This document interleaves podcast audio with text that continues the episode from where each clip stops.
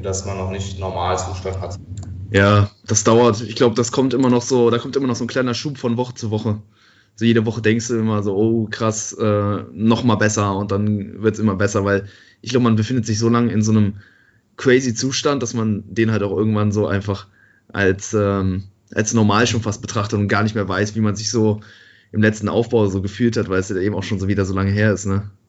Ja, absolut, das hatte ich ja auch, aber ich habe es ja jetzt immer weniger bis gar nicht mehr.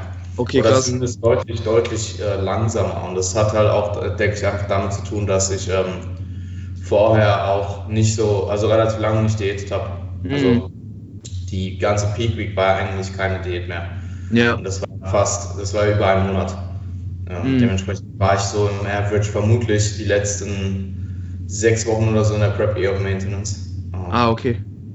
Von daher habe ich mich jetzt eh nicht so schlecht gefühlt am Ende. Also wie Mhm. zum Beispiel drei Wochen out. Drei Wochen out war halt, hätte ich drei Wochen out die Prep beendet, dann wäre es jetzt auf jeden Fall äh, länger gedauert. Also Ja, das war auch der Grund, warum ich jetzt nach der Prep direkt wieder ins Training reingestartet bin, weil ich nach fünf Wochen Peak Week einfach hier kein regulär, ich habe halt auch nicht regulär trainiert und das war quasi fast wie eine Maintenance Phase, was, was Trainingsstundenlos angeht. ah, okay. Interessant.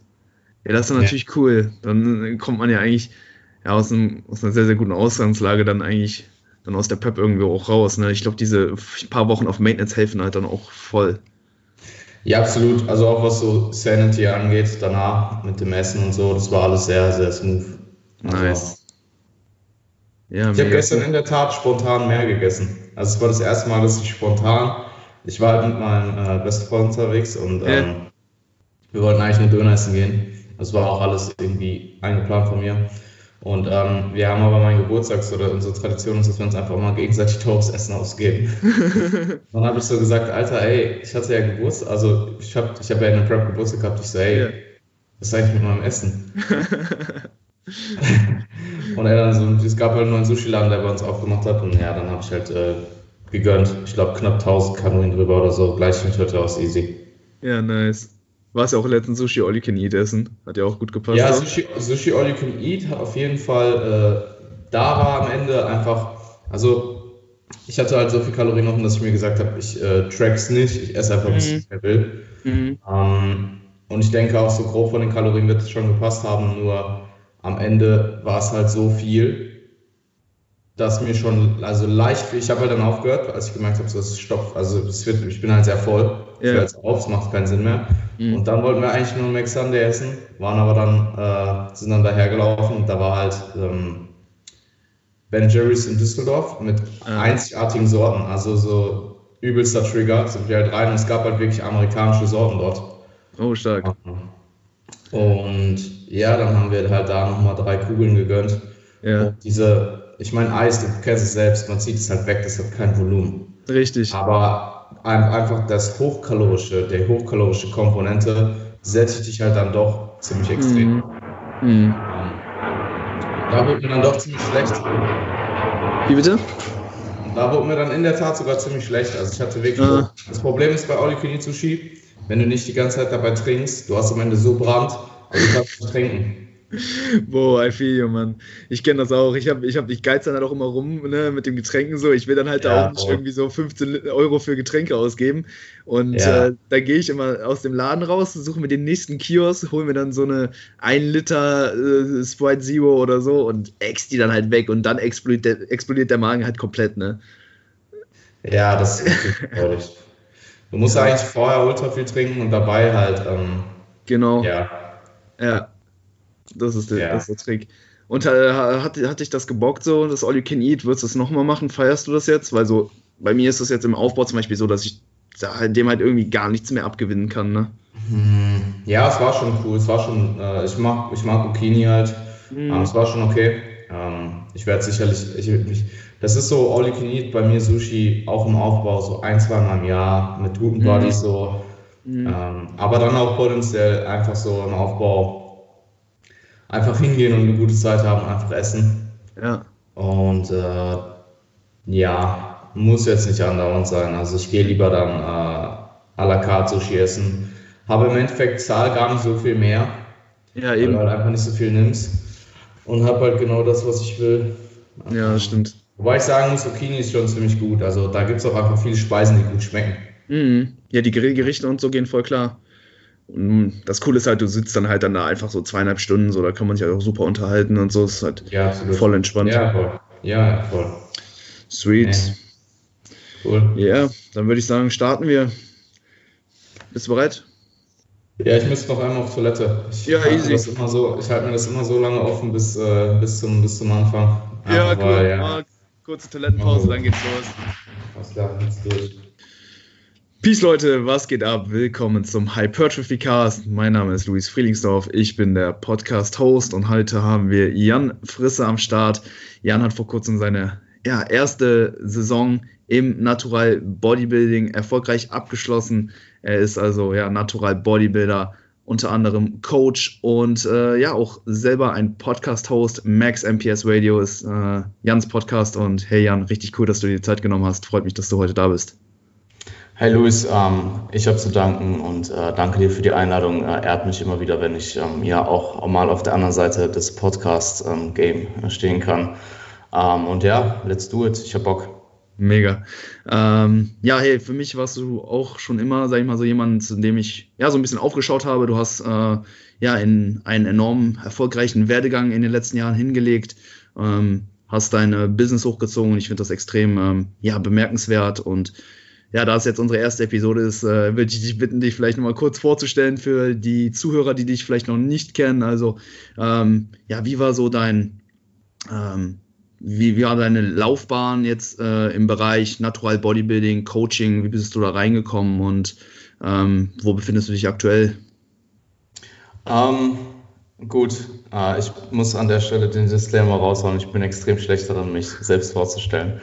Ähm, gut, wo fangen wir an? Also, ähm, ja, ich habe jetzt gerade, ich mache ich mach am besten rückwirkend, weil äh, das ist einfach, ja, potenziell so äh, am besten in Erinnerung äh, ist.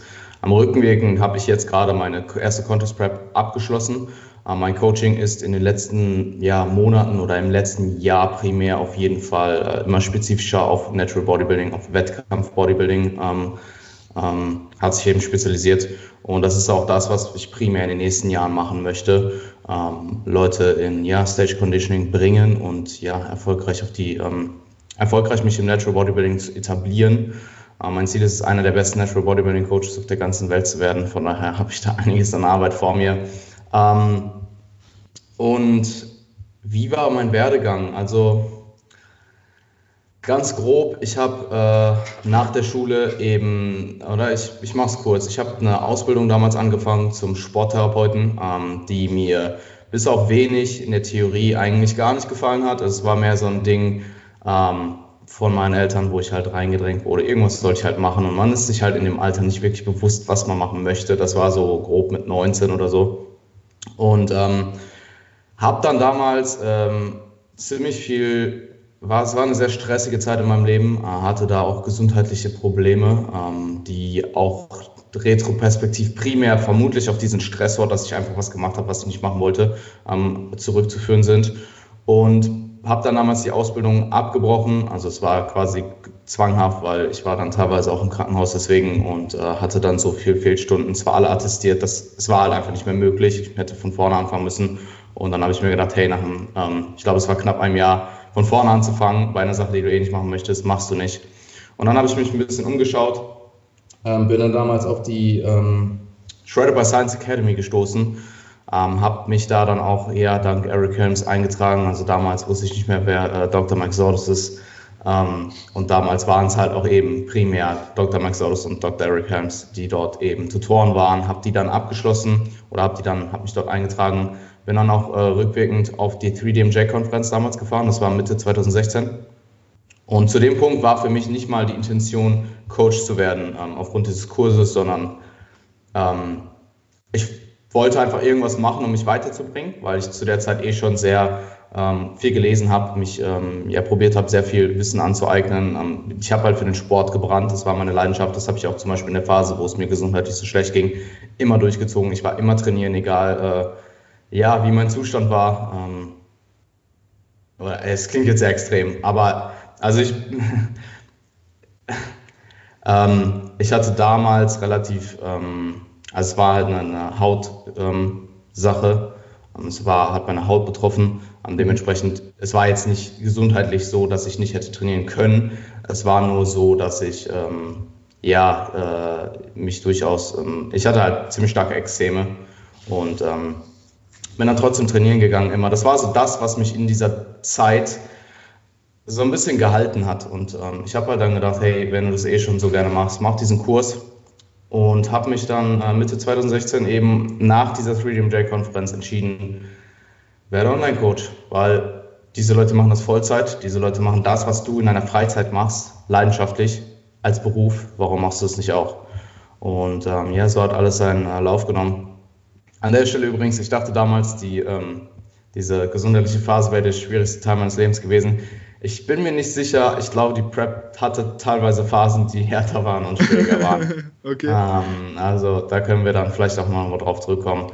Und ja, so hat dann alles seinen Lauf genommen. Ich habe 2017 mein, ähm, mein Business released und ja, bin seitdem quasi Vollzeit-Online-Coach. Ähm, ich konnte natürlich nicht davon leben anfangs. Ich habe bei meinen Eltern noch äh, gelebt zu der Zeit, die mich auch ja, sehr unterstützt haben in jeglicher Hinsicht. Ähm, auch wenn sie erst vor kurzem sogar wirklich realisiert haben, was ich mache und halt jetzt durch die, durch die Wettkampfdiät dann, durch die GmbF dann, durch das ja, reale dort vor Ort sein, mich auf der Bühne zu sehen, meine Klienten dort vor Ort zu treffen ähm, und halt auch dieses Team zu, ja, visuell zu sehen, ähm, visuell zu sehen, wow, ähm, einfach zu sehen vor Ort, ja.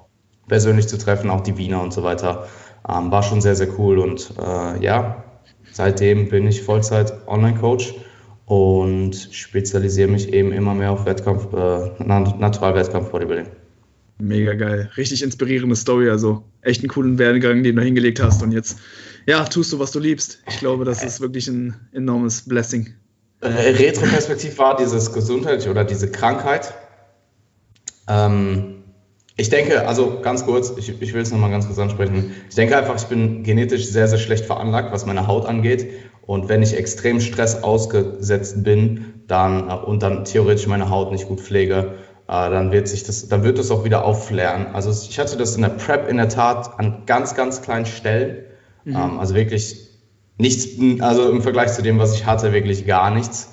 Ähm, es ging dann auch wieder weg. Ähm, aber das ist halt interessant, weil damals war ich insgesamt mit der Situation so unzufrieden, äh, dass sich das dann eben so ausgewirkt hat. Und ähm, ich meine, retroperspektiv wäre diese Krankheit nicht gewesen, wäre ich jetzt wahrscheinlich, würde ich jetzt wahrscheinlich nicht hier an meinem Schreibtisch stehen und mit dem Podcast aufnehmen. Also, Who ja, knows? Ähm, und ja, äh, nach Mitte 2018 habe ich dann oder konnte ich dann quasi davon leben und ähm, bin dann auch Anfang, am Anfang der Prep in der Tat äh, ausgezogen was für mich auch ein Riesenmeilenstein war. Und ähm, ja, lebe jetzt mein Leben hier in meiner kleinen Wohnung äh, mit meinem Stehschreibtisch und sitze primär den ganzen Tag vorm Rechner und bin Coach.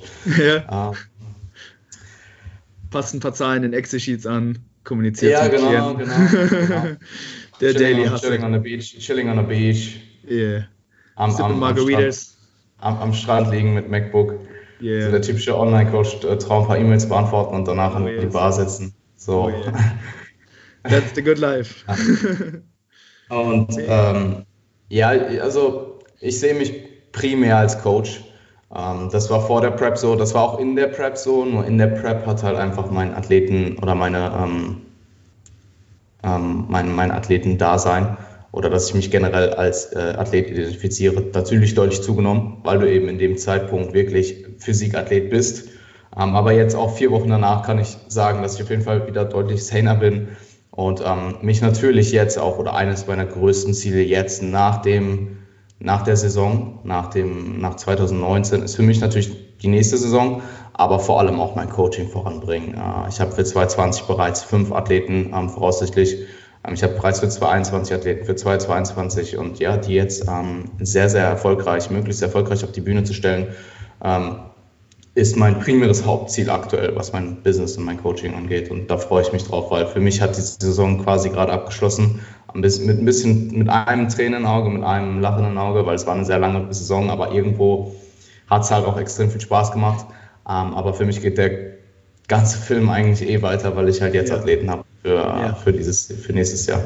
Ja, ich ebenfalls. Habe auch zwei Jungs, die 2020 starten wollen. Und äh, ja, das ist schon ein geiles Gefühl, wenn du da als, als, Coach da wirklich deine Klienten dann auf die Bühne auch vorbereiten kannst. Also ich glaube, was Besseres äh, ja, gibt es in der Hinsicht fast gar nicht. Und ähm, ja, hey, ich glaube, du hast wirklich eine, ja, schon fast Bilderbuch-Prep hingelegt. Vor allen Dingen für dein erstes Mal, denke ich, kann man da wirklich von einer enorm erfolgreichen ersten Wettkampfsaison sprechen. Magst du uns vielleicht mal so ein paar ja, Eckdaten zu deiner Prep geben? Also grob, äh, wie lange mh, hm, hat die Diät gedauert? Was hast du insgesamt an Gewicht verloren und an welchen Wettkämpfen hast du teilgenommen? Klar, gerne. Ähm, also meine Prep hat angefangen ähm, Februar 2019 oder dieses Jahr. Aber es ist so krass, weil es kommt mir so weit entfernt vor und es kommt mir vor wie Jahre her.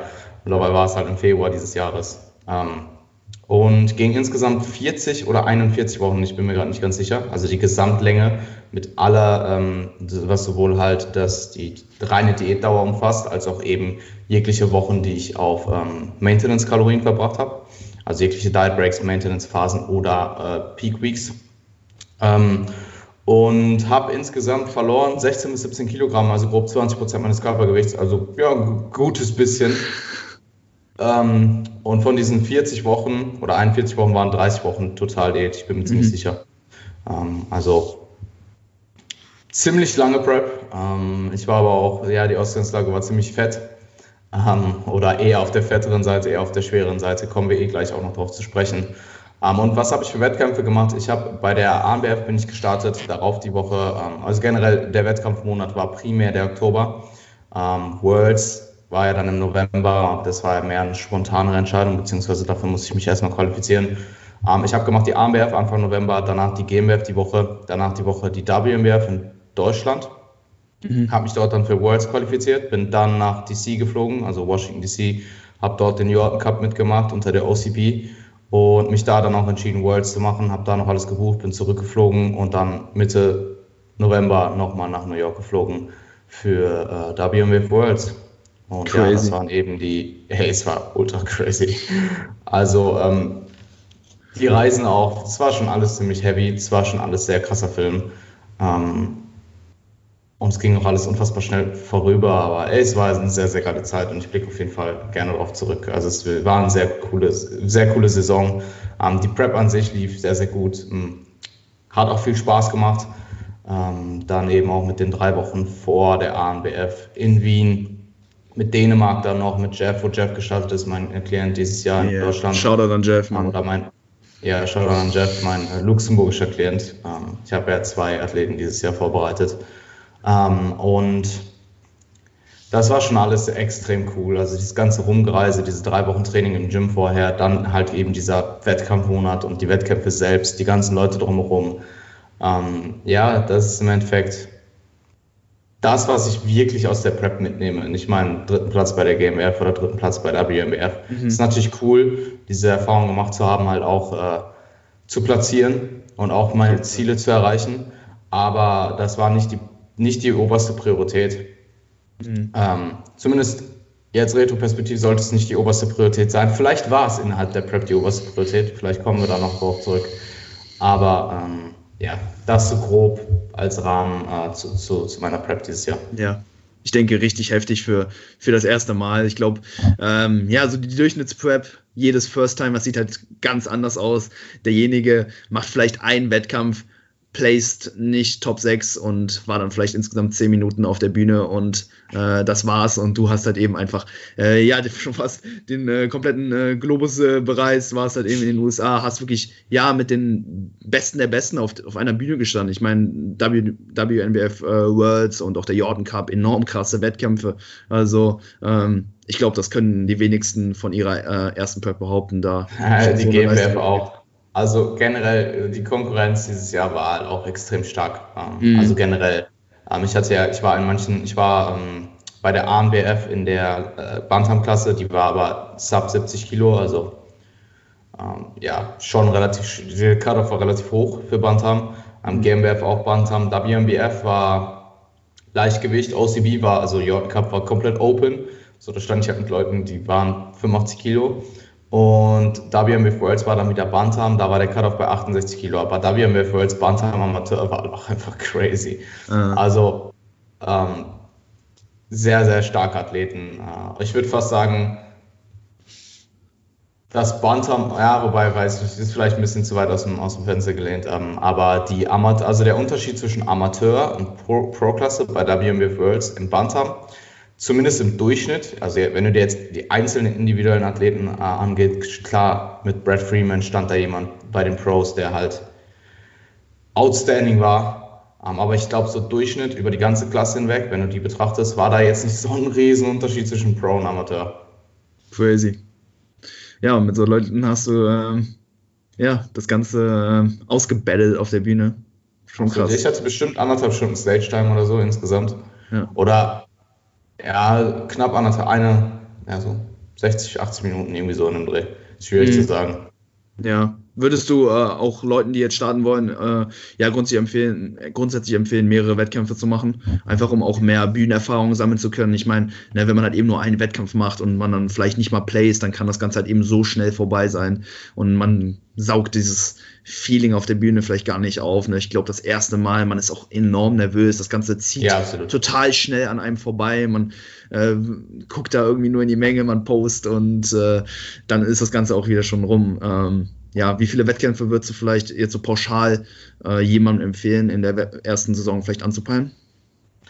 Ich denke, äh, zwei bis vier ist eine gute Zahl. Vier ist schon viel.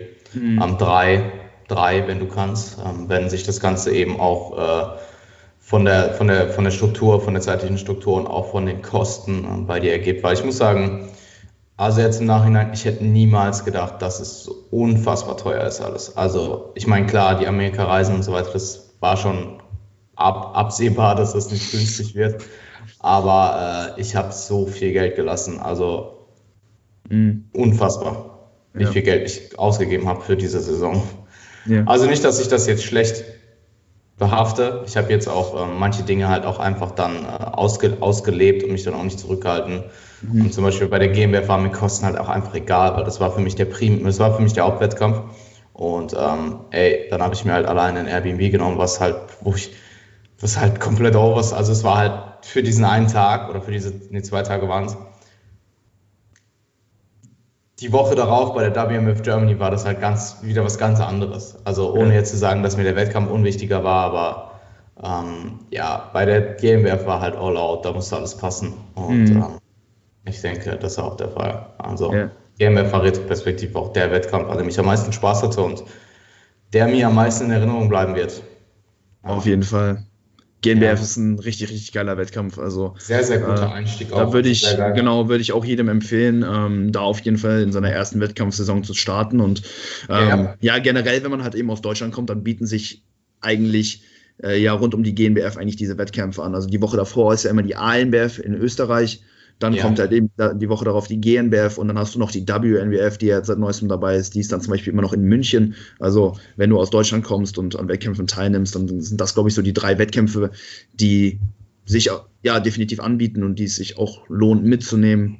Vor allem, weil dann eben auch die Reisekosten vielleicht nicht so hoch sind, wie wenn man halt mal in die USA fliegt. Klar, klar, klar. Ja, ähm, die äh, Möglichkeit, international zu starten, war jetzt für mich vor der WNBF auch ähm, nicht vorhanden quasi eigentlich, also außer bei der OCB. Ähm, aber da habe ich halt auch eben quasi eine Wildcard bekommen für, für den Jordan Cup. Ähm, die Armwehr vorher war eigentlich nicht geplant. Ich hatte ursprünglich geplant, die DFNA mitzunehmen äh, mit Jeff zusammen. Ähm, mhm. Quasi als Warm-up-Wettkampf auch. Würde ich auch grundsätzlich jemandem empfehlen, vor, weil die GmbF ist halt ein Riesenwettkampf und ähm, wenn es quasi dein erster Wettkampf ist, der erste Wettkampf läuft nie glatt. Und alleine nur aus dem Fakt, dass es der erste Wettkampf ist und du gestresster bist. Der zweite ist schon viel relaxter in der Regel.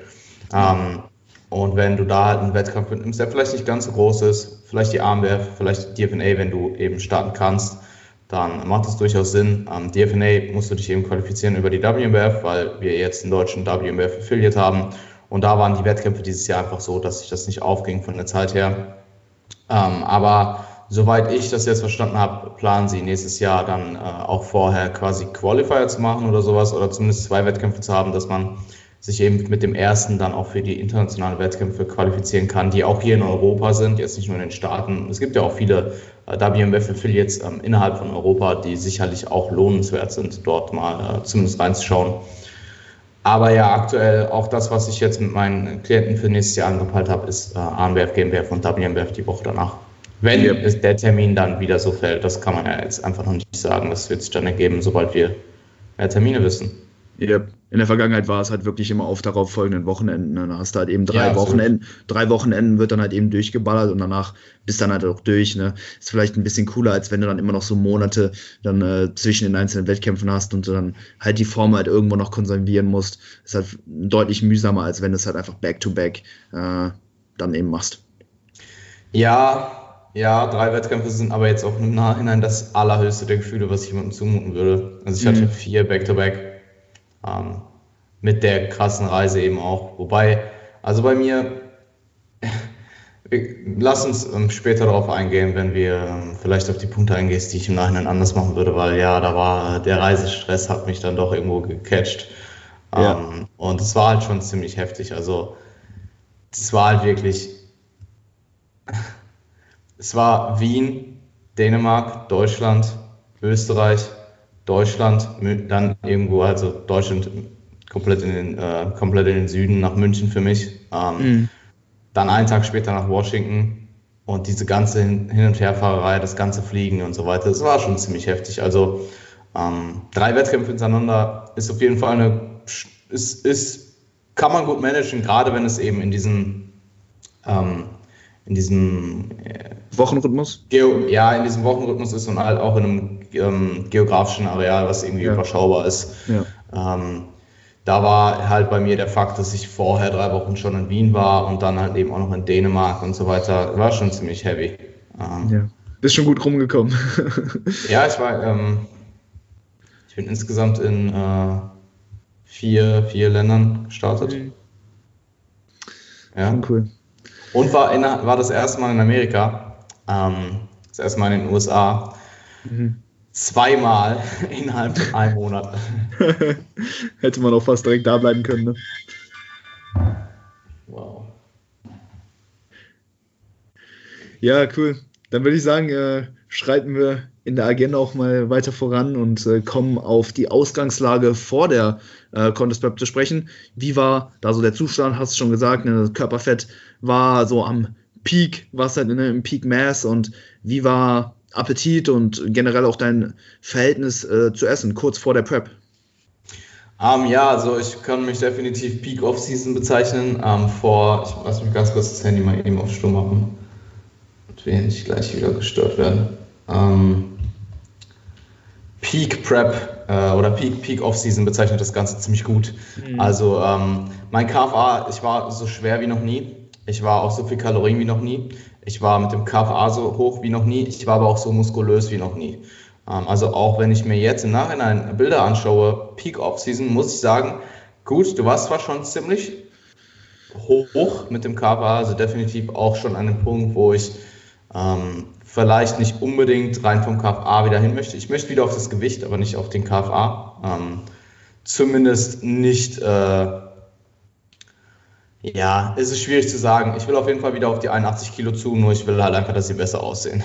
Klar. Ähm, und das ist halt auch gen generell das Ziel über Jahre, ist halt immer höheres Körpergewicht zu erreichen. Und vielleicht beim ersten Mal, wenn du es erreichst, sieht es vielleicht echt nicht so geil aus und dann machst vielleicht einen Minicut oder reduzierst dein Körperfett wieder ein bisschen und pusht dann eben wieder auf dieses neue, äh, auf dieses Körpergewicht zu und beim nächsten Mal sieht es besser aus.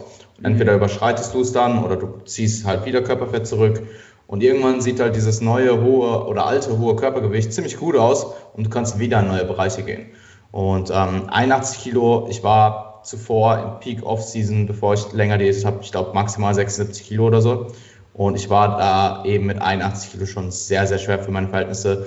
Meine Maintenance-Kalorien sind auch unfassbar hochgegangen am Ende. Also meine Maintenance war immer, befindet sich eigentlich immer irgendwo, je nach Körpergewicht, zwischen 2700 und 3000 Kalorien. Mhm. Ähm, bei, ja, ich sag mal, irgendwo zwischen 70, 75 Kilogramm und ähm, ja, meistens zwischen 6 und 10 K Steps, so grob 5 bis 6 Mal die Woche Training. Und am Ende musste ich wirklich 3800 oder 3900 Kalorien essen, um überhaupt in irgendeiner Weise zuzunehmen. Also meine Maintenance war da sicherlich 3,6, mhm. ähm, 3,5, 3,6.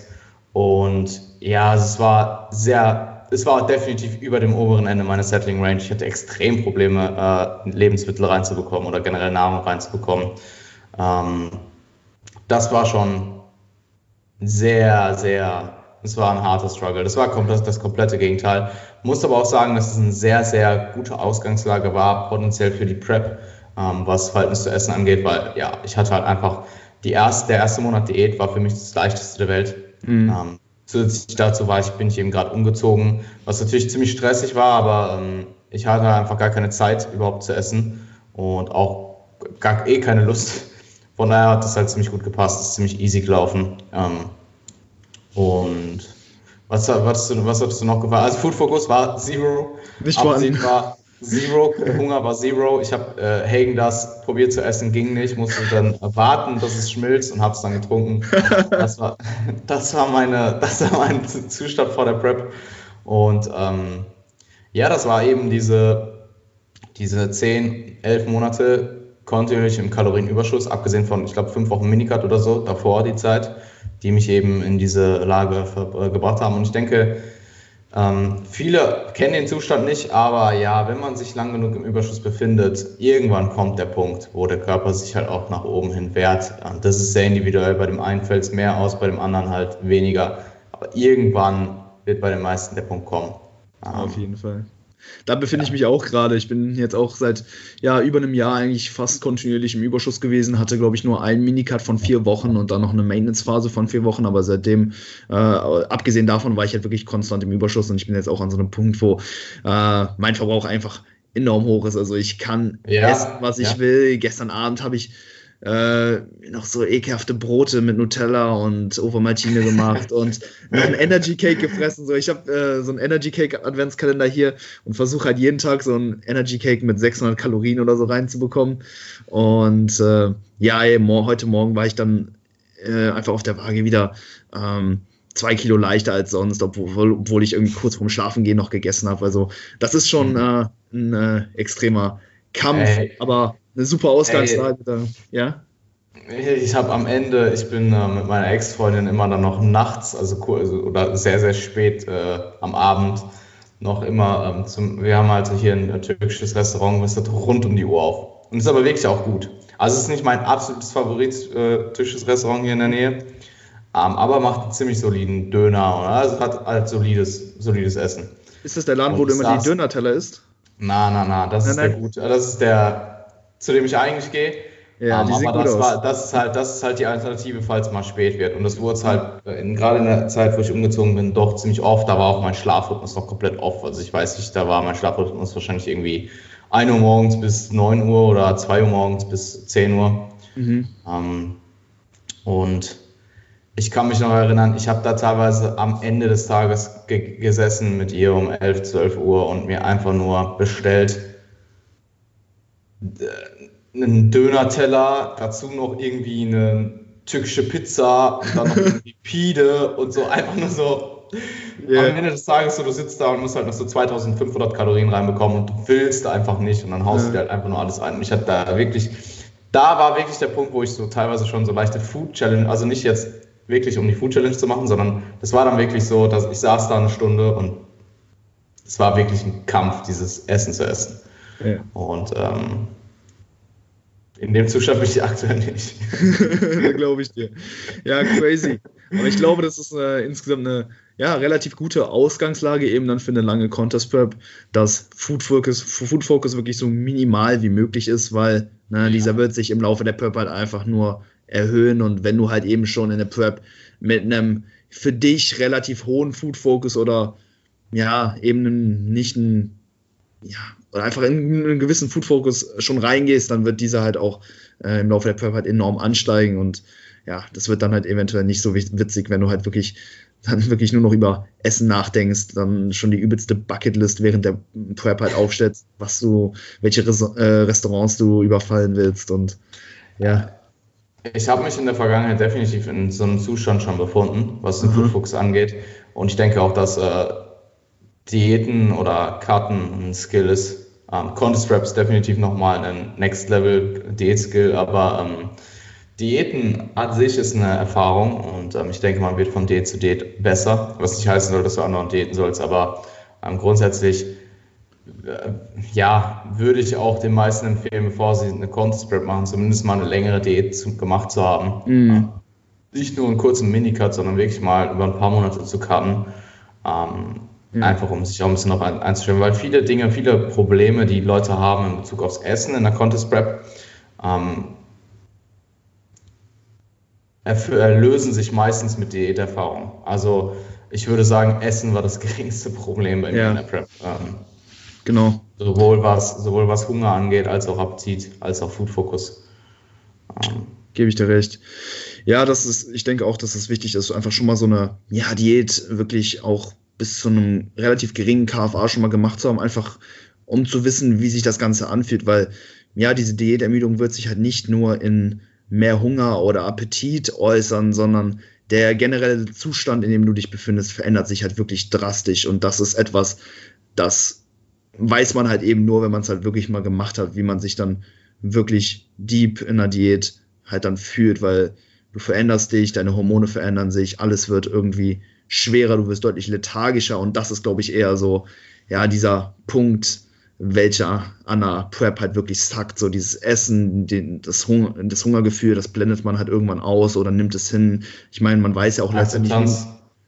Ne? Ja. Man akzeptiert das Ganze einfach, man weiß, man macht das freiwillig, ähm, man hat auch schon Strategien weil im Vorhinein ähm, ja schon entwickelt, ne? man ist ein besserer Diäter geworden, aber ne, dieses ja, Gefühl ist letztendlich ja so dieser springende Punkt und da sollte man halt eben schon mal so wissen, wie sich das Ganze grob anfühlt, bevor man dann wirklich deep down in der Contest Prep dann geht. Absolut. Und jedes Mal, wenn ich gefragt wurde, hey, wie sieht es bei dir mit Appetit aus, mit Hungergefühl, mit Essen, und wurde ich in der Tat sogar, glaube ich, häufiger gefragt, als wie sieht dein ganzes, also wie beeinflusst die Prep dein restliches Leben so, mhm. ähm, war halt jedes Mal meine Antwort eigentlich, hey, ich akzeptiere es, ich weiß, ich mache es freiwillig, ich habe ein Ziel und ich halte mir mein Ziel einfach vor Augen und es gibt schlichtweg einfach keinen anderen Weg. Von daher ist es für mich nicht relevant. Ich esse zwar, ich esse zwar gerne, ich esse gerne meine Oats mittags Pre-Workout, alles cool.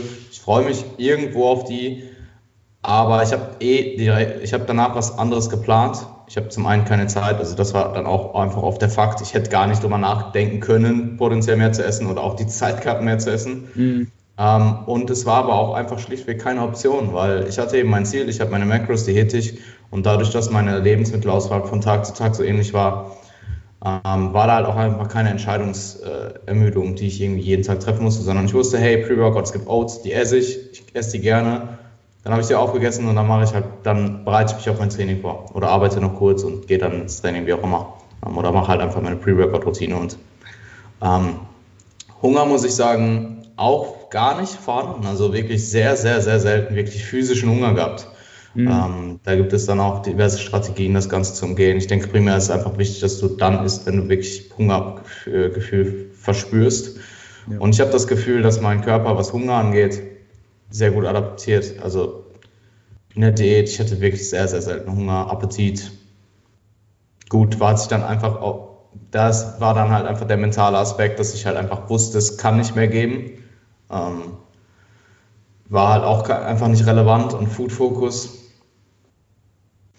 Food Focus ist so eine Sache, ich würde sagen, auch äh, sehr wenig in der Diät. Was ich halt eher habe, ist, dass ich dann so, ähm, also nicht, dass ich dann so mega fokussiert aufs Essen bin, sondern dass ich dann halt so Sachen entwickle wie, ich äh, bin ganz gern alleine, wenn ich esse. Oh ja. Ähm, ich esse alleine gerne dann. Ich esse vor allem auch in einem sehr ähnlichen Setting. Also muss halt irgendwie alles stimmen. Es klingt so, es klingt schon ein bisschen, also es ist definitiv auch neurotisch gewesen. Ähm, so, meine Türen müssen zu sein und so ein Scheiß. Mhm. Wobei ich das auch so habe, also meine Türen müssen immer zu sein. Die Tür ist auch zu. Also ich habe das, das hat mir irgendwie meine Eltern beigebracht, man, und ich mache immer meine Türen zu. Aber solche Sachen halt, ich, ähm, ich muss das, das Video, was ich schauen will, muss, muss geil sein, es muss ready sein und irgendwie äh, man entwickelt da so, so Routinen, so kleine, kleine Knackse, die jetzt auch alle wieder weggehen. Also ich ja. esse auch wieder sehr, sehr gerne in Gesellschaft.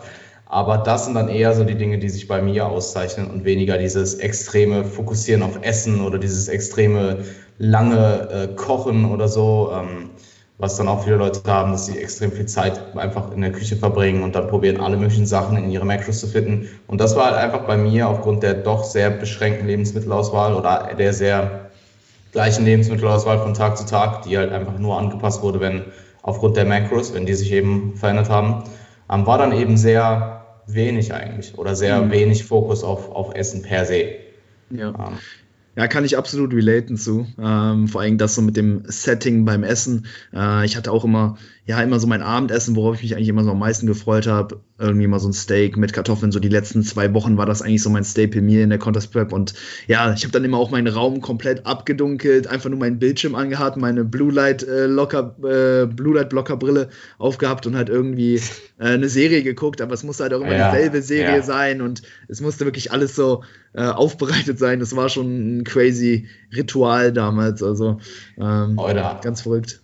Ich war richtig traurig, als ich glaube, so zwei, zwei oder drei Tage, äh, als ich in Wien war, bevor ich abgereist bin, war Sopranos einfach zu Ende.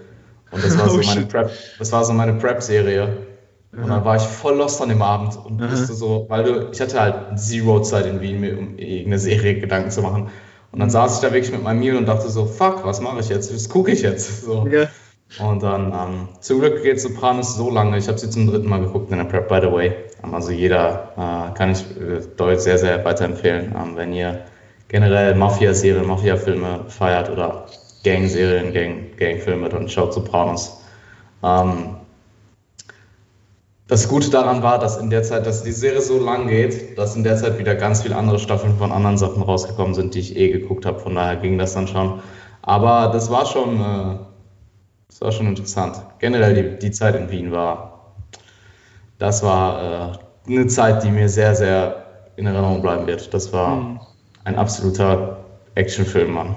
Glaube ich dir. Ich war jetzt, ja, ich war immer noch nicht äh, in das Gym. Es wird auf jeden Fall Zeit. Also ich glaube, jeder, der, ja, der, jeder, der so irgendwie nat natural Bodybuilding-affin ist, glaube ich, sollte das Gym auf jeden Fall mal abgecheckt haben. Ähm, ja, schon auf mein Haupt. Ähm, ja, mein, mein Leben, ja. mein, mein, Leben zu der Zeit bestand aus Trainieren und Arbeiten. Ja. Ohne Spaß. Diese drei Wochen, in, in, das war total, das war, das war so krank und das waren noch teilweise so Tage, wo ich wirklich Anxiety hatte, weil ich einfach dachte, wie willst du das schaffen? Und äh, ja, im Nachhinein jetzt eben darauf zurückzublicken und zu wissen, dass ich eben all diese Hürden dort überstanden habe, die krassesten Einheiten meines Lebens absolviert habe, die ersten Einheiten meines Lebens, wo ich wirklich kurz auch vor mentalen Zusammenbruch war, wenn ich noch wusste, ich muss jetzt noch diese Art von Sätzen in der und der Unterkörpereinheit machen. Und ähm, das war von der Fatigue auch definitiv das, was das Höchste in der Prep. Aber es war auch irgendwo die geilste Zeit der Prep, Mann, weil es war so ein Struggle und so ein Hustle. Und ähm, ich war auch dort im Topf, das war meine beste Form, by the way, drei Wochen out war die beste Form.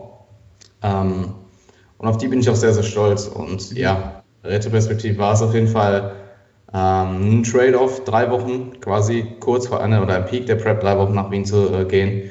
Aber äh, ich würde es wieder machen, sehr wahrscheinlich. Yes.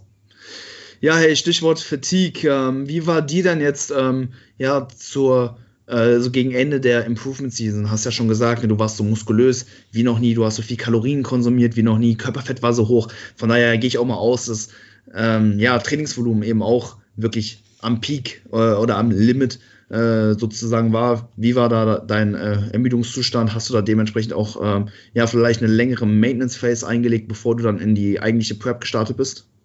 Absolut, ja. Ähm, ich habe vorher, ich glaube, ziemlich straight sechs Monate am Stück aufgebaut, nach dem Minicut Mitte 2018. Ähm, spezialisiert dort in der Zeit. Oder nicht mal spezialisiert, eher priorisiert, würde ich mhm. sagen, weil ähm, ja, andere Muskelgruppen, die jetzt vielleicht nicht keine Priorität waren, wurden trotzdem noch ausreichend trainiert, um dort eben weiter Progress zu machen. Ähm, und der Ermüdungszustand am Ende war schon ziemlich hoch, vor allem auch mental, also nicht nur physiologisch. Klar, die Einheiten zum Ende hin waren auch einfach extrem lang, extrem anstrengend, extrem kräftezerrend, aber einfach dem Fakt zu schulden, dass Diätfatigue null war, mein Körpergewicht so hoch wie noch nie und generell Regenerationsmodalitäten eigentlich ziemlich on point waren. Mein Schlafrhythmus war ziemlich beschissen, aber ich habe trotzdem jeden Tag neun Stunden geschlafen, einfach weil ich, ja, wenn ich halt um erst um drei Uhr ins Bett gekommen bin, weil ich noch gearbeitet habe in der Wohnung und danach halt noch meinen Job als Coach gemacht habe. Ich habe ziemlich oft nachts Check-ins gemacht. Es war sehr, sehr ungesund alles. Mhm. Ähm, aber die Arbeit wurde halt immer gemacht. Und wenn du dann halt erst um drei Uhr ins Bett kommst, dann habe ich halt bis äh, zwölf Uhr geschlafen, einfach weil ich es konnte, weil ich mir meine Zeit halt selber einteilen kann. Ähm, deswegen war meine Regeneration an sich eigentlich ziemlich gut. Also ja, man recovert halt ziemlich gut, wenn du neun Stunden am Tag schläfst und die ganze Zeit hyperkalorisch bist und dein, äh, dein Gewicht ziemlich hoch bist. Ähm, also der allgemeine physische Zustand war ziemlich gut. Training war extrem hart am Ende, extrem hochvolumig, ähm, extrem lange Sessions und auch mental nach einem halben Jahr, wenn du immer wieder an deine Grenze gehst, immer wieder neue, äh, neue Loads auch pusht, ähm, kommt man da einfach irgendwann an den Punkt, wo ja, eine Maintenance Phase oder eine Alterungsphase mit geringem Trainingsvolumen und auch geringem Stimulus, was in die Ernährung angeht, durchaus Sinn macht. Ähm, also ja, für mich war es primär, oder ich habe die Maintenance Phase dann gemacht. Das war, lass mich, ich glaube, irgendwann äh, Anfang Mitte Januar bis Anfang Februar irgendwie drei oder vier Wochen. Ich bin nicht mehr ganz schlüssig, wie lange es Ich glaube, es waren drei Wochen. Mit mhm. dem Deload davor waren es dann potenziell vier Wochen. Ja. Ähm, und ja, äh, vor allem mental hat mir das auf jeden Fall extrem viel gebracht, dann eben danach die Prep zu beginnen ähm, und eben mhm. auch wieder im Zustand zu sein, wo Motivation zu trainieren ebenfalls natürlich mit dem Prep-Ziel extrem hoch war. Ähm, generell gibt man dem Körper ähm, oder potenziell gibt man dem Körper eben auch ein Signal, dass ja, wir jetzt ein paar Wochen uns in Homostase befinden. Wir probieren das Körpergewicht nicht weiter nach oben zu treiben, sondern einfach mal zu halten. Der Trainingsstimulus ist jetzt gerade so, dass ich meine Muskulatur einfach nur halten möchte. Ähm, sprich jetzt nichts ähm, super Stimulatives mache, sondern einfach nur das, was ausreicht, um meine Muskulatur zu halten.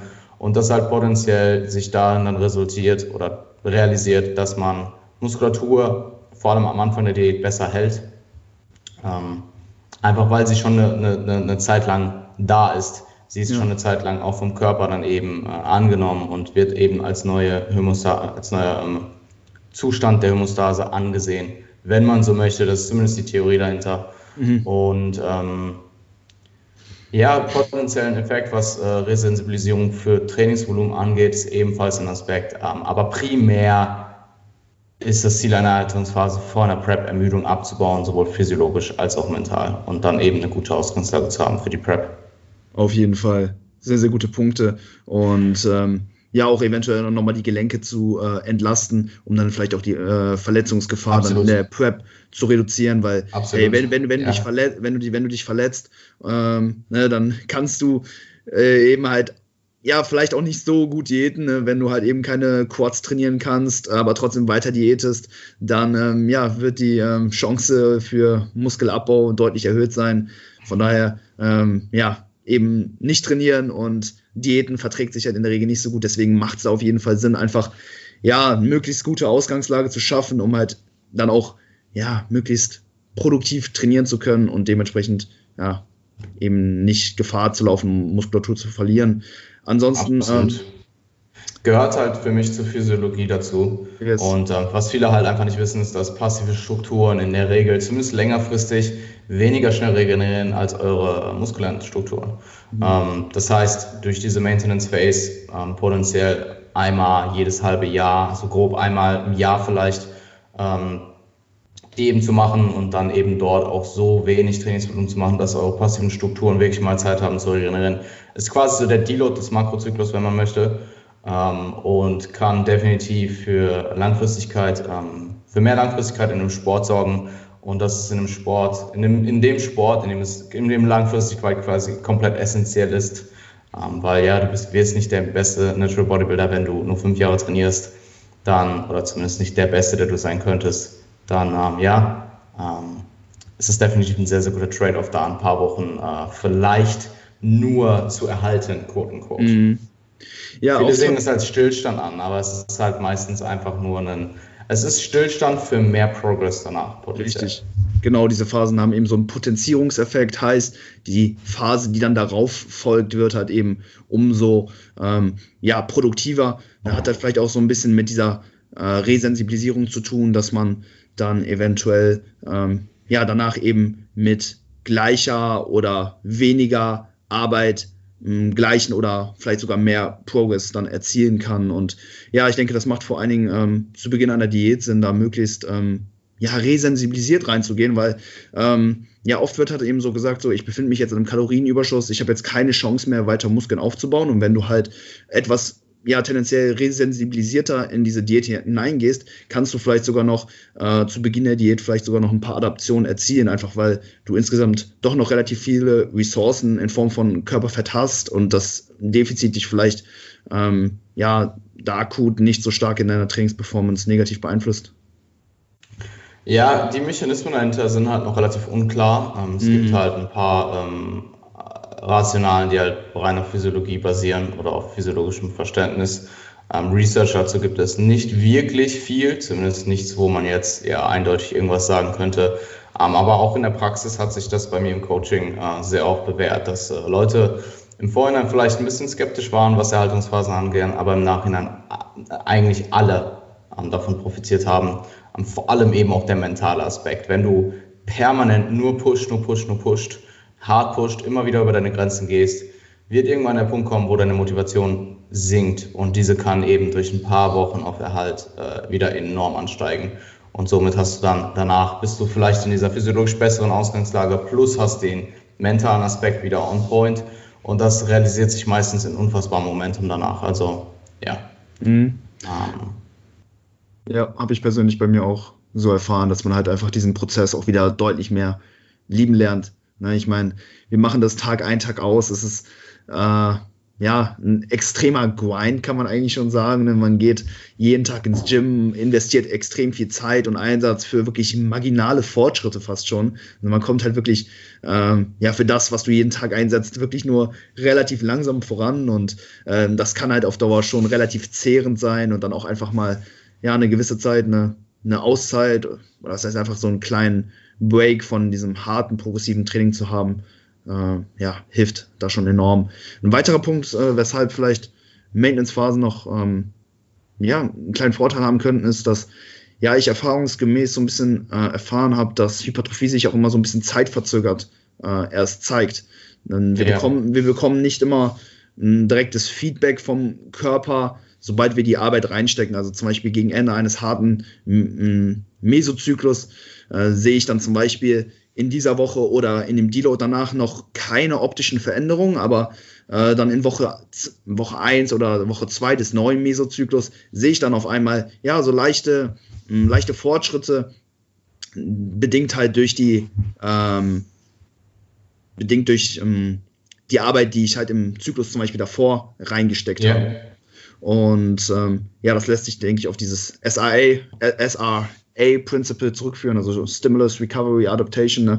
Du musst ähm, ja eben einen ähm, Stimulus, einen Stress auf ähm, ja, die Muskelfasern ausüben. Diese müssen sich dann erholen und adaptieren erst nachdem äh, der Recovery-Prozess eben abgeschlossen ist. Und ja, wenn wir uns jetzt so die Situation am Ende eines Aufbau-Mesozyklus oder am Ende eines Aufbaus anschauen, ne, da ist Volumen und das Trainingspensum einfach enorm hoch. Dementsprechend werden vermutlich auch ja, viele Ressourcen für den äh, Recovery-Prozess benötigt und ähm, danach beginnt halt eben erst ähm, ja, der eigentliche Adaptionsprozess. Und vielleicht ist dann manchmal auch ein Deload, also eine Woche mit geringerem Trainingsvolumen, vielleicht nicht, mm, nicht genug, um äh, wirklich den kompletten Recovery-Prozess vollständig abzuschließen und danach auch noch adaptieren zu können. Und eine Maintenance Phase äh, sorgt dann halt eben auch dafür, dass du wirklich ausreichend Zeit hast, um eben auch diese Anpassungsprozesse dann vollständig abschließen zu können und dann auch im Anschluss dann die Muskelmasse vermutlich besser zu konservieren können. Hast du ja schon gesagt, ne, je länger Muskelmasse vorhanden ist, desto geringer dann die Chance auch für Abbau. Ja, ähm, ich meine, man muss also zum einen, äh, das sind halt, ähm, irgendwo ist das Ganze spekulativ. Ja. Ähm, und Anekdoten muss man halt auch immer ja, als Anekdoten irgendwo betrachten. Nur wenn ich jetzt zum Beispiel ein Spektrum habe von 30 Klienten und ich sehe bei jedem dieser Klienten oder observiere bei jedem dieser Klienten ähnliche Dinge, dann wird eine Anekdote halt oder ähm, generell Observation, Anekdoten, die ich persönlich gemacht habe oder du persönlich gemacht hast, ähm, durchaus relevanter und man muss mhm. vorsichtig sein, aber durchaus eine gute Hypothese und ähm, ich glaube, es gibt sogar erste Research dazu, dass ähm, potenzielle Research jetzt nicht so unfassbar stark ist, auch da wieder ein Feld, einfach was noch nicht weit fortgeschritten ist in der Wissenschaft, die gezeigt hat, dass ähm, zeitversetzte Hypertrophie durchaus stattfinden kann. Ähm, ob das jetzt der Fall ist bei uns, ja, ist jetzt aktuell, ja, who knows, aber es ist durchaus eine, eine ähm, interessante Theorie und ja. ähm, ich könnte mir gut vorstellen, dass sich das Ganze in der Praxis auch oft so zeigt. Ja. Oder ich sehe es auch. Mhm. Ja, genau. Grundsätzlich sehe ich das genauso wie du, dass man da ja mit anekdotischen Erfahrungen grundsätzlich etwas vorsichtiger sein muss. Aber ich glaube, dafür ist halt auch so ein Podcast da, ne, dass man da auch einfach so relativ frei, sag ich mal, so die Meinung austauschen kann, ohne jetzt auch immer das Ganze durch ein Paper ähm, gebackup zu haben. Ne? Deswegen, äh, das sind einfach nur so Gedanken da im Hinsicht auf die Contest Prep, äh, Quatsch, auf die Maintenance Phase. Ähm, deswegen alles, wie gesagt, zu einem gewissen Grad auch nur Spekulation von unserer Seite. Denn wir wissen nicht zu 100 Prozent, dass das Ganze sich ähm, letztendlich genauso abspielt. Aber ne, wir wissen halt so bestimmte Dinge, ne? SIA-Principle, so Sachen sind halt eben schon gut etabliert und da kann man dann dementsprechend auch so ein paar ähm, ja, Schlüsse, Spekulationen dann daraus ziehen.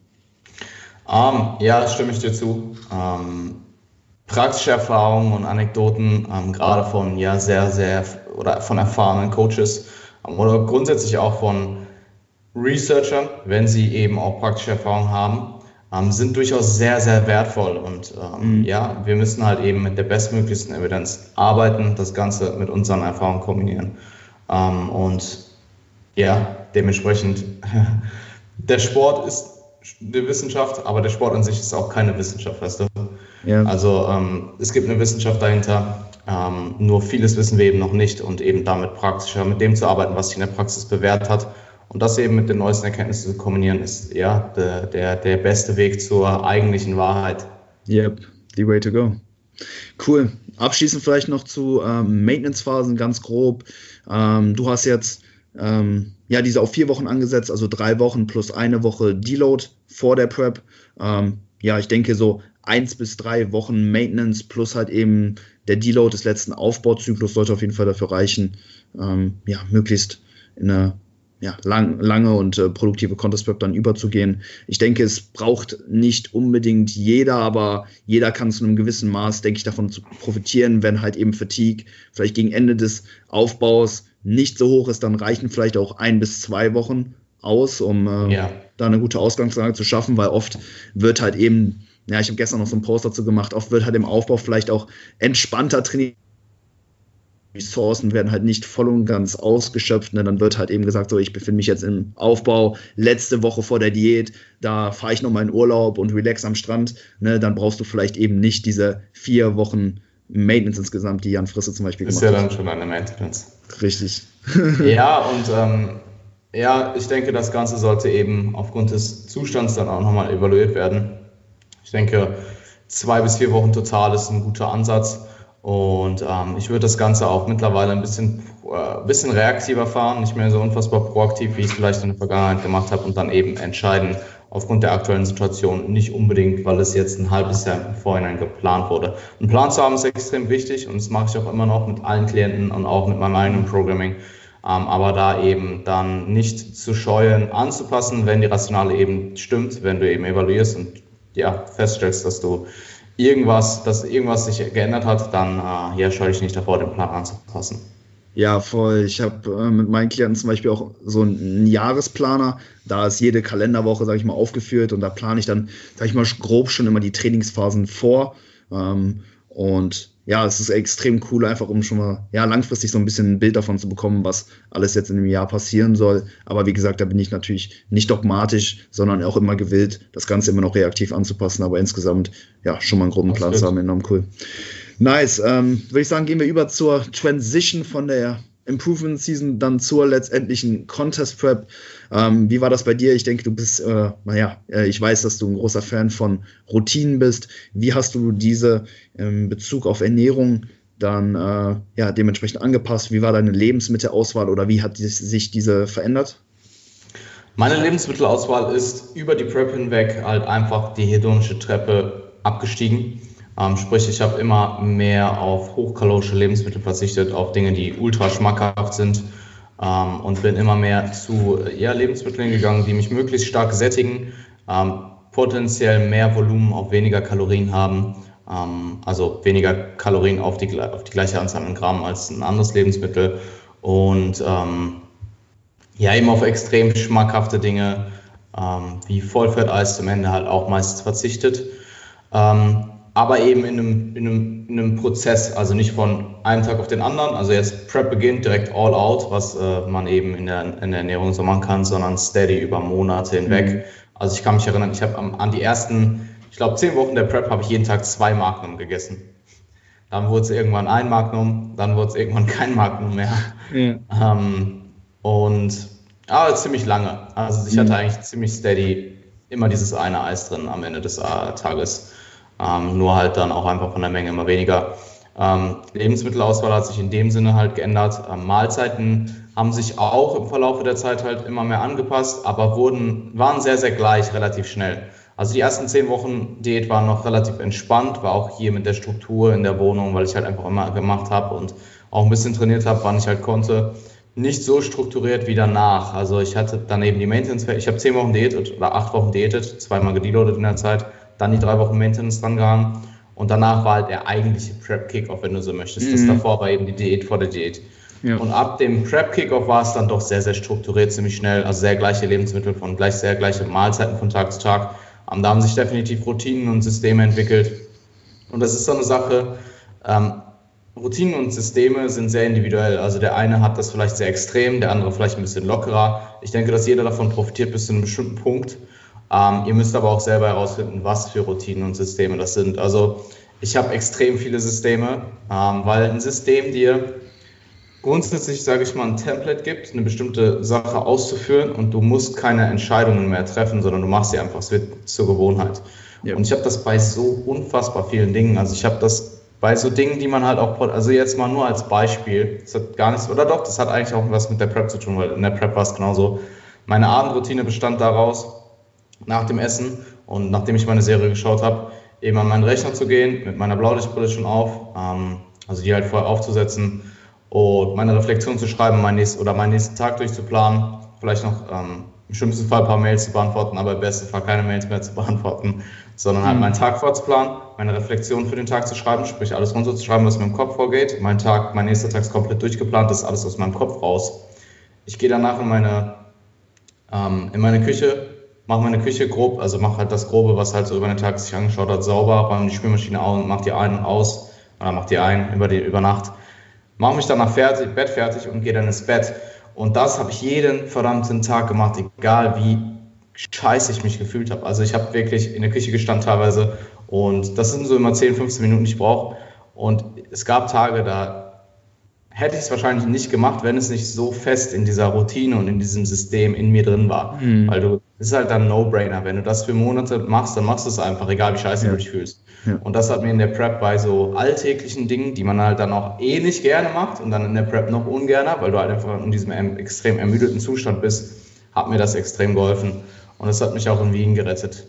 Mir da ja. halt, ich bin da quasi angekommen, natürlich war das alles ungewohnt, meine Routinen, alles war ein bisschen anders aber das da so schnell wie möglich wieder zu etablieren, hat mich, hat mich gerettet, mhm. ähm, diese Zeit dort zu durchstehen. Weil natürlich war alles am Anfang vor allem ineffizienter, ähm, weil es neu war. Ja. Ich bin halt, habe halt im Airbnb gelebt. So. Mhm. Ja, enorm wichtig, denke ich, weil ähm, ja, Willenskraft letztendlich auch eine limitierte Ressource ist und wir diese ja dann immer tagtäglich investieren müssen, wenn wir halt eben keine festen Systeme, keine festen Routinen, so wie du dann zum Beispiel haben. Ne? Dann sitzen wir halt eventuell schon übelst fatigued nach dem Leg Day auf dem Sofa und dann wissen wir, okay, ja. eigentlich müssen wir jetzt noch die Spülmaschine einräumen. Sollen wir das jetzt noch machen oder nicht? Ich bin total müde. Und ja, dich dann aufzuraffen und hinzugehen ähm, und das dann letztendlich zu machen, kostet dann halt eben auch wieder ne, ein gewisses Maß an Willenskraft, während, ähm, wenn das halt wirklich in Fleisch und Blut übergeht, das einfach eben automatisch passiert. Ja, ja, genau, ähm, absolut. Und all solche Sachen, und das sind nur so Kleinigkeiten, die vielleicht auch so stupide klingen, aber ich habe zum Beispiel auch, ähm, ich habe so viel, ich habe ich hab genau, das ist so, klingt so neurotisch vielleicht noch, aber das hilft mir wirklich mhm. effizienter zu werden. Aber ich habe einen genauen Ablauf, wenn ich vom Sport meine Tür öffne und mal, wie ich meinen Rucksack ausräume, wie ich mich vorbereite, wie ich, wie ich dusche und wie ich möglichst effizient durch diesen Prozess komme, alles einzuräumen, alles wegzumachen, damit halt auch nichts rumliegt, yeah. mich komplett zu, fertig zu machen nach dem Sport und halt so ready zu sein, meine Arbeit zu beginnen. Crazy. Und das ist halt mittlerweile ein Ablauf, der ähm, ist so in Fleisch und Blut übergegangen, dass der so effizient ist. Dass ich ohne Spaß, ich komme nach Hause und ich bin theoretisch zehn Minuten danach komplett ready mit allem und sitze am Rechner und kann arbeiten oder könnte es. Oder kann mich hinsetzen und äh, mir eben die 30 Minuten oder 45 Minuten nehmen, die ich mir aktuell Post-Workout nehme, zu relaxen und mein Meal zu essen und ein bisschen runterzukommen Post-Workout. Ja, nice. Um, Mega. Ja. Ähm, ja, um nochmal kurz auf die Transition überzugehen. Ich fand auch, äh, hast da einen guten Punkt genannt, bist da zum Beispiel diese hedonische Treppe schrittweise runtergegangen und ja, hast das Ganze nicht wie so ein On-Off-Switch gesehen. Passiert ja doch oft, ne, wenn halt in die Diät übergegangen wird, dann wird halt eben ne, von ähm, weiß nicht, Cornflakes als Carbquelle sofort auf Kartoffeln umgestiegen und äh, obwohl es vielleicht eben noch gar nicht nötig ist und das Ganze so ein bisschen schrittweise eher wie so ein Dimmer, sag ich mal, ähm, zu betrachten, glaube ich, eine ganz gute Herangehensweise. Also langsam dann das Licht runter zu dimmen ja. oder halt eben schrittweise diese hedonische Treppe runterzugehen. Ziemlich gut. Und genauso ist es auch Post-Prep. Ähm, es wird halt oft, ich werde halt dann gefragt, so, ja, dann gönnst du dir jetzt wieder übertrieben alles und direkt wieder alles auf komplett äh, Menge und direkt wieder äh, quasi am oberen Ende ansetzen. Ja. nein, ähm, ich probiere das Ganze möglichst rational, möglichst gut anzugehen und mhm. mich da auch nicht unbedingt in Position zu bringen, die mir das Ganze übelst schwer machen. Klar, gehe ich jetzt wieder vermehrt auswärts essen, klar gönne ich mir mal was, mhm. ähm, was jetzt vielleicht hedonisch ziemlich ziemlich äh, stark ist. Ähm, aber meine Herangeh Herangehensweise nach der Prep war einfach nur erstmal das zu essen, was ich vorher gegessen habe, nur einfach mehr davon. Ja. Weil das auch das war, was ich dann vielleicht sogar gecraved habe. Aber das größte Craving nach der Prep oder auch in der Prep war eigentlich Energie. Also mhm. zwar gar nicht essensabhängig, sondern einfach nur die Energie, die ich aus dem Essen ziehe. Ähm, und so war es auch immer nach den Wettkämpfen. Das, was ich, worauf ich wirklich Bock hatte, waren einfach eine doppelte Portion Oats, Mann, weil ich esse, ich esse es die ganze Zeit, ich esse es auch echt gerne.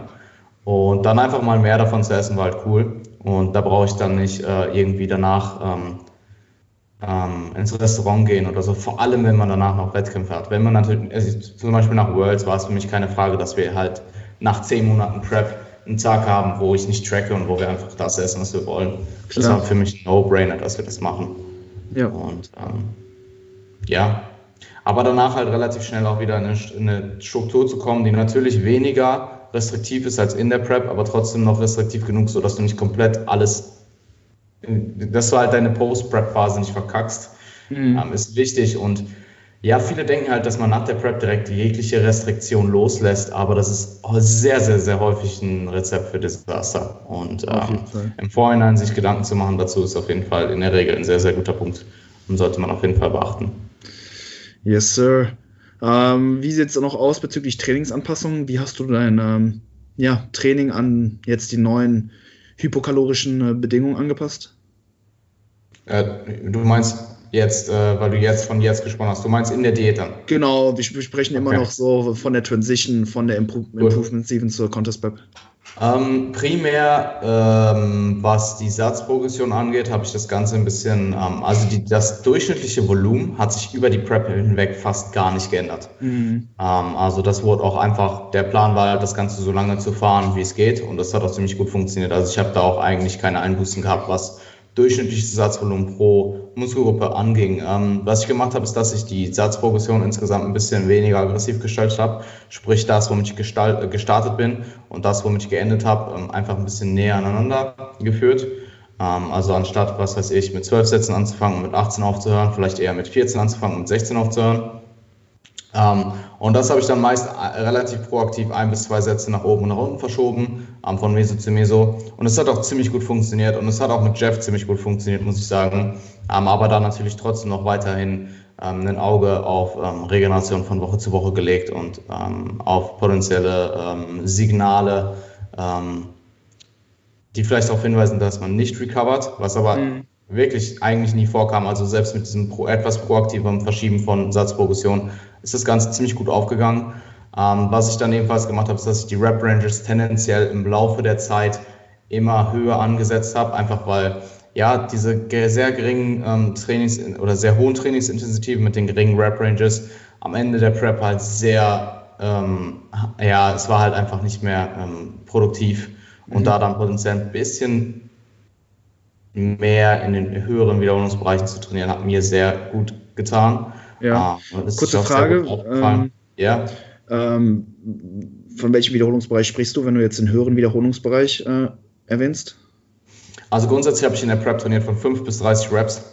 Ähm, okay. und primär ähm, dieser, also ich habe halt ähm, nach der Maintenance Phase und auch in, im Prep Kickoff, in der Diät vor der Diät, äh, mit relativ, mit einem relativ, mit einem Spektrum angefangen, was eher am unteren Ende war, also meinetwegen 5 bis 20 Reps mhm. und habe das dann im Verlauf der Zeit immer eher auf 6 bis 30 Reps geschoben. Okay. Ähm, also, und die prozentualen Anteile in bestimmten Rep-Ranges haben sich dann halt von Meso zu Meso leicht geändert, aber eben auch abhängig davon, wie der Progress über den Zyklus war. Ich habe nämlich in extrem vielen Übungen ähm, ja bestimmt die ersten vier, fünf äh, äh Diätzyklen noch weiter in Progress gemacht aber wenn ich dann zum Beispiel gemerkt habe, dass dieser eine Satz ADLs mit fünf bis acht Reps, wo ich dann halt einen Top-Satz mit einem 8M gemacht habe, einfach nicht mehr ähm, aufgrund meiner äh, äh, Physis und wie filigran ich dann teilweise geworden bin, einfach nicht mehr produktiv ist, diesen dann vielleicht auf sechs bis zehn zu ändern und nur fünf Prozent weniger Trainingsintensität, also Load auf der Bar zu haben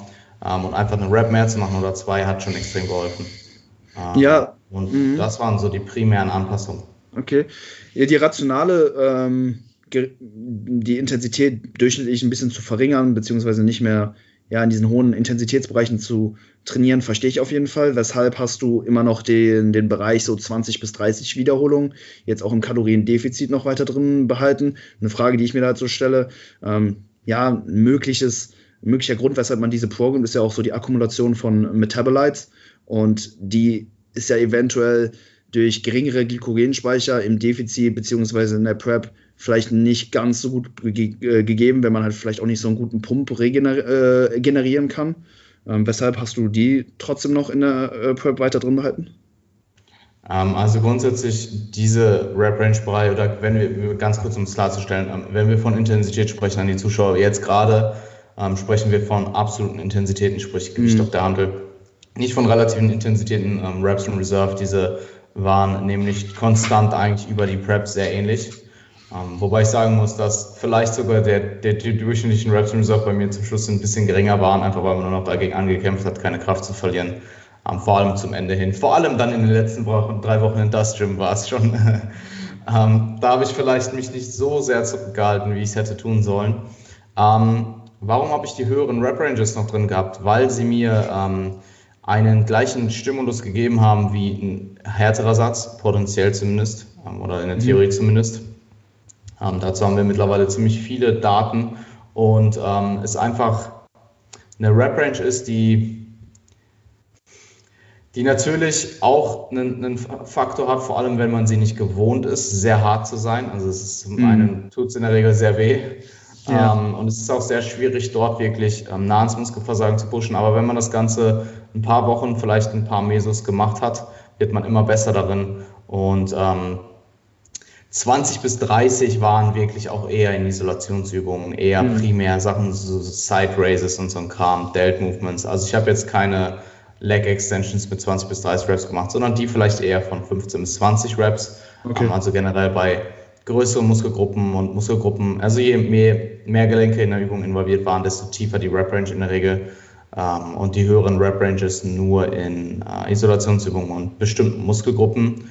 Ähm, ich sehe durchaus einen Vorteil, das ganze Spektrum ab Run Rep Ranges zu trainieren, auch in der, auch in der Diät. Und ähm, es ist halt eine sehr, es ist eine Rep Range, die sehr schonend ist für die passiven Strukturen. Mhm. Ähm, zumindest was die Daten angeht, einen ähnlichen Stimulus erzeugen zumindest über einen bestimmten Zeitraum, wie ein Satz mit weniger Wiederholung, wenn er eben nah genug am Muskelversagen ausgeführt wird.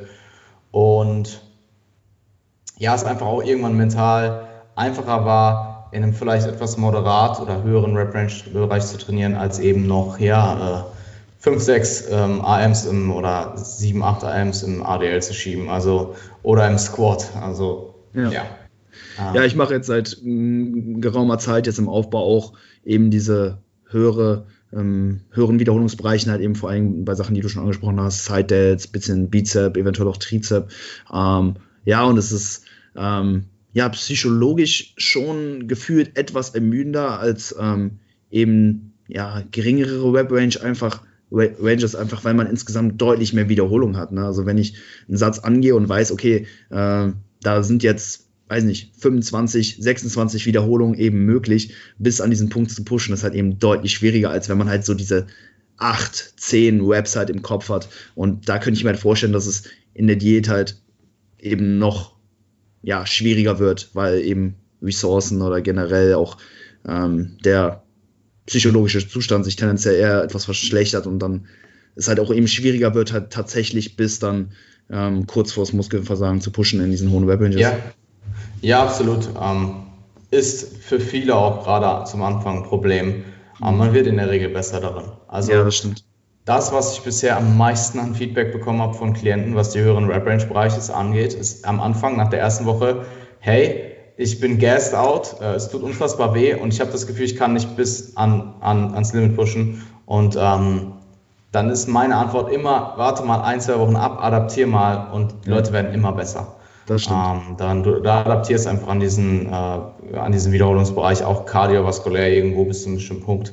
Ähm, und es ist einfach ein Skill, generell hart zu trainieren. Und wenn du den nicht drauf hast im, äh, ähm, im höheren Wiederholungsbereich, dann hast du ihn vermutlich vielleicht auch ja, es ist wie alles einfach eine Lernerfahrung. Und ja. so wie du im moderaten Bereich oft eben bei Leuten siehst, dass sie nicht hart genug trainieren, ähm, so siehst du es dann eben in höheren Wiederholungsbereichen auch. Und das ist eine Sache, die kann man lernen. Und mhm. ich würde auch sagen, dass ähm, ich zum Ende der Zyklen auch in den höheren Wiederholungsbereichen immer sehr, sehr, sehr nah am Limit war. Also, ähm, nice. Ja.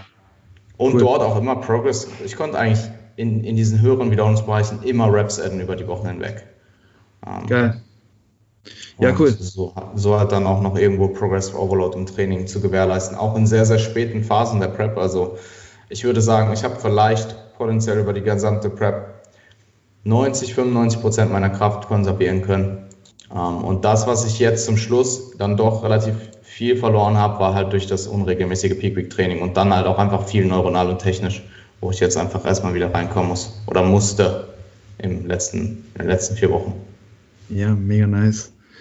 Cool. Wir sind jetzt schon, ja, deutlich über eine Stunde in. Äh, hatten ja schon im Voraus dann, äh, ja, darüber gequatscht, äh, wo wir das Ganze dann abbrechen, weil, ja, das Skript geht noch ähm, etwas weiter. Du hast jetzt noch ungefähr eine halbe Stunde Zeit. Sollen wir äh, den Rest jetzt noch anpacken oder das Ganze vielleicht einfach auf einen anderen Tag vertagen?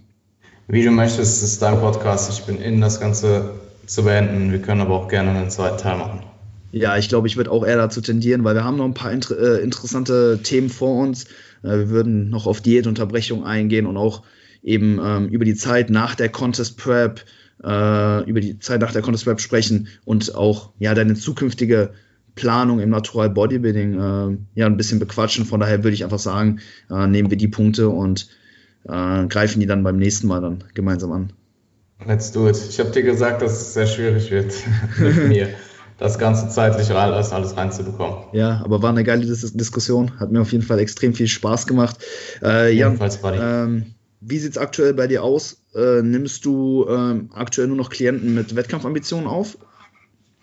Ähm, primär ja. Äh, mhm. Du kannst mir gerne, also wenn du jemand bist, der aktuell keine Wettkampfambitionen hat, ähm, sich aber für Coaching bei mir interessiert, ähm, schreib mir eine Mail und wir checken ab, ob wir, ob wir das realisieren können. Ähm, Einfach weil sich jetzt meine Ressourcen durch, die, durch den Abschluss der Contest Prep doch wieder ein bisschen erhöht haben. Und ich kann einfach wieder mehr arbeiten, mehr machen.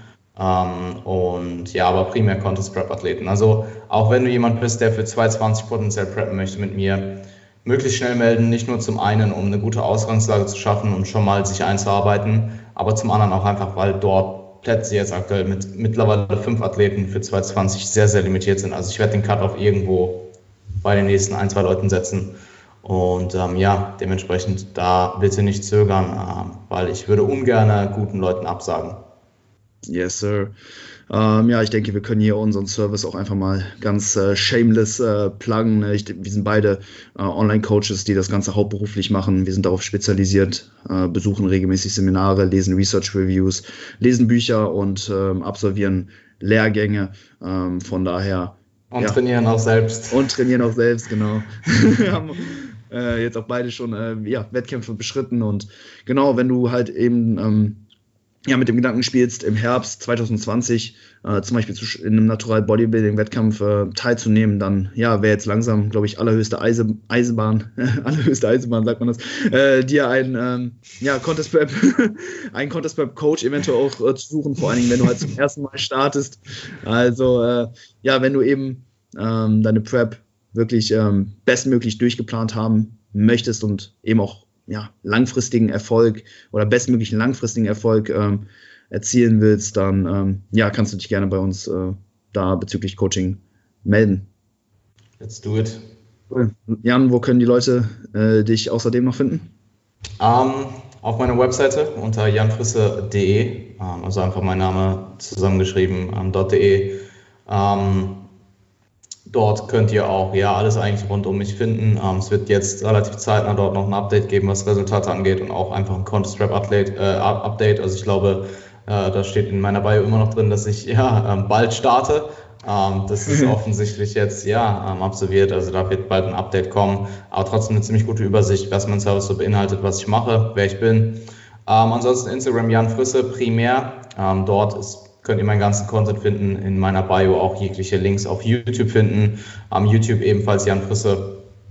Ähm, und dort könnt ihr dann eben den Podcast finden. Meine neue Improvements äh, äh, Season Serie, The Ascent. Ähm, und unter Instagram gibt es einen Team Frisse Account, wo ich Resultate poste und einen Max MPS Radio Account, ähm, wo ihr eben den Podcast finden könnt. Ähm, also ja, unter Jan Frisse findet ihr alles. Top. Ähm, das sind so die primären Anlaufstellen, äh, wie ihr mich erreichen könnt. Jan, wir haben noch eine Hypertrophie-Cast-Playlist bei Spotify. Nach jeder Episode packen wir immer noch einen Track äh, auf diese Playlist, irgendeinen Song, der dich ja, beim Training gut pusht, den du gerne bei einem harten Satz äh, Smith Squats im, in der letzten Woche des Mesos hörst. Äh, hast, du, hast du einen Track für uns? Boah, so aus dem Stegreif, ist Genre egal. Alles egal, Digga. Puh.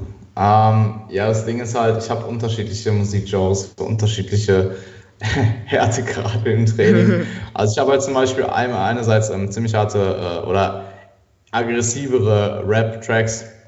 Zum anderen habe ich dann aber auch teilweise am Ende der Prep halt, ja, für meine harten ADL-Sitze meine Slipknot-Playlist ausgepackt. Also, ähm, Give me what you have. Slipknot hört sich gut an. Slipknot hört sich gut an. Ja, warum nicht? Ähm, also mein, boah, ich habe zwei Top-Tracks. Ähm, boah, wenn ich mich entscheiden muss, ist es ultra schwierig, Alter. Deshalb, warum sagst du mir sowas nicht vorher? Oh, sorry. Ah, na, alles gut. Alles Was gut. war äh, mit, dem, äh, mit, mit, dem Track äh, von deiner Kür? Habe ich in der Tat im Training relativ selten gehört. Also wenn dann nur, um mich so ein bisschen auf die Session einzuleiten. Ähm, aber so, ich habe halt so Key-Tracks gehabt, um wirklich die, die, die richtigen Sätze durchzumachen. Mhm. Ähm, nimm mal ruhig, äh, einen Moment, nimm mal ruhig äh, Gematria von Slipknot. Ähm, Wie heißt der Track? Gematria, also G-E-M-A-T-R-I-A. Das Witzige ist, ich höre privat eigentlich gar kein Metal. Aha. Also nicht mehr. Also wirklich gar nicht. Zero. Yeah. Ich höre eigentlich privat nur ähm, Techno und oder e-, Elektronik und ähm, Rap, mhm. Hip-Hop. Ähm, aber ja, im Training brauche ich es einfach manchmal. Aber es wird auch immer, es kommt halt so ohne Spaß. Also in der Prep habe ich ihn echt oft gehört. Seit der Prep habe ich den Track vielleicht zweimal gehört oder so. Und das war für irgendwelche Sätze letzte Woche. Ja, nice. Ja, sehr geil. Ich packe äh, von Radical Redemption und Yellow Cloud 20.000 Volts auf die Playlist. Habe ich jetzt auch gerade noch nachgeschaut. Check die Playlist auf jeden Fall ab, ist unten in den Show Notes verlinkt. Und äh, ja, hey, Jan, ja, vielen Dank. Das ist eine coole Idee, Mann. Ja, das ist eine coole Idee auf jeden Fall. Check das ab. Und äh, hey, vielen Dank für deine Zeit nochmal, dass du da warst. Und genau, dann äh, freue ich mich auf ähm, ja, den zweiten Teil unserer Unterhaltung. Ähm, Let's do it. Machen wir dann äh, ja demnächst vielleicht dann nach äh, im neuen Jahr dann. Let's see. Machen Sehr geil. Hammer. Cool. Dann wünsche ich euch allen noch einen wunderschönen Tag und äh, wir hören uns dann nächste Woche. Vielen Dank fürs Zuhören. Macht's gut, Leute. Bis dann. Ciao, ciao. Danke, mach's gut.